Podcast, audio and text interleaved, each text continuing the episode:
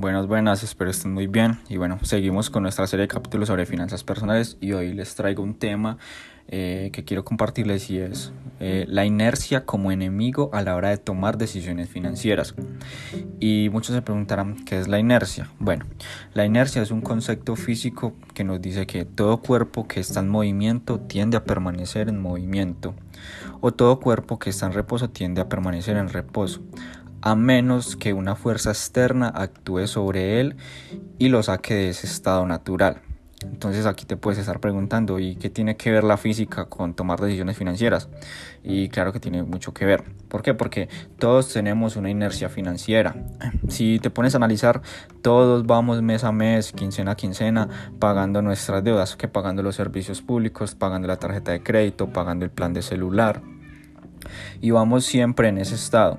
Solo hasta que una fuerza externa, como por ejemplo em, el roto de una tubería en la casa, el regalo de cumpleaños para un amigo que, se va, eh, que, que, está que cumpleaños, eh, el pago del, eh, del, de la matrícula del carro, cuando es un evento externo, un accidente, solamente cuando ese evento externo nos afecta es donde nos hace caer en cuenta en lo bien o mal que estamos manejando nuestras finanzas personales.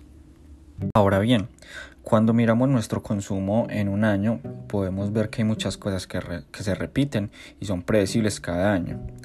Y sin embargo, cada año nos asombramos con lo caro que es todo en el primer eh, mes del año. Eso lo llamamos la llamada cuesta de enero. Y esto pasa es por el exceso de gasto que tenemos en el mes de diciembre y la alza de los precios que normalmente eh, ocurren en los primeros días de enero del siguiente año.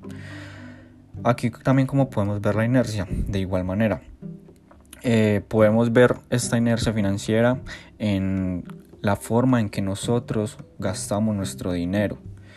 Por ejemplo, detallando nuestro consumo en tarjetas débito y crédito, tarjetas débito eh, las utilizamos con nuestras cuentas de ahorros, eh, vemos que durante la primera mitad del año tenemos un perfil más eh, controlado al gasto, somos más conservadores y en la segunda mitad del año tenemos un perfil más generoso.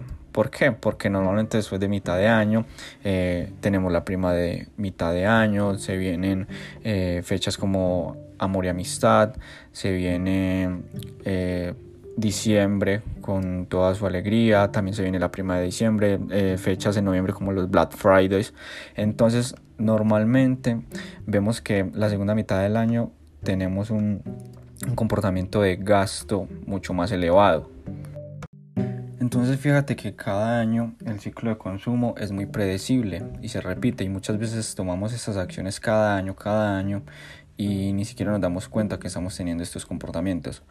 Entonces para esto, para tener un mejor control sobre nuestros gastos, lo que te invito a que hagas es una línea de tiempo para un año y que identifiques los momentos más importantes de gastos e ingresos no mensuales, o sea, no ingreses tu salario mes a mes eh, o tu otros ingresos que mensualmente o, sean recurrentes, no, esos no, es que identifiques eh, ingresos eh, extraordinarios como primas, como no sé, otros pagos que te deban y lo mismo con los gastos, donde tú saques como los gastos importantes de cada año, como el pago de renta, el pago de matrícula y SOA del carro cada final de año, eh, no sé, el regalo de matrimonio importante que tienes para tu mejor amigo que se casa en agosto, no sé, pero son los gastos que tú veas importantes.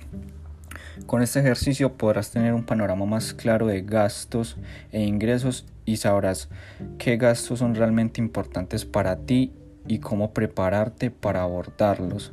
De esta manera no vas a estar siempre en una eh, inercia financiera y vas a poder tener un mejor control sobre los, sobre los gastos y los perfiles. Puedes que ya no tengas un, un, perfil más controlador en la primera mitad del año y un, perfil más generoso en la segunda mitad, sino que ya puedas poder tener un perfil más controlador en todo el año o acomodarlo a como tus necesidades lo requieran.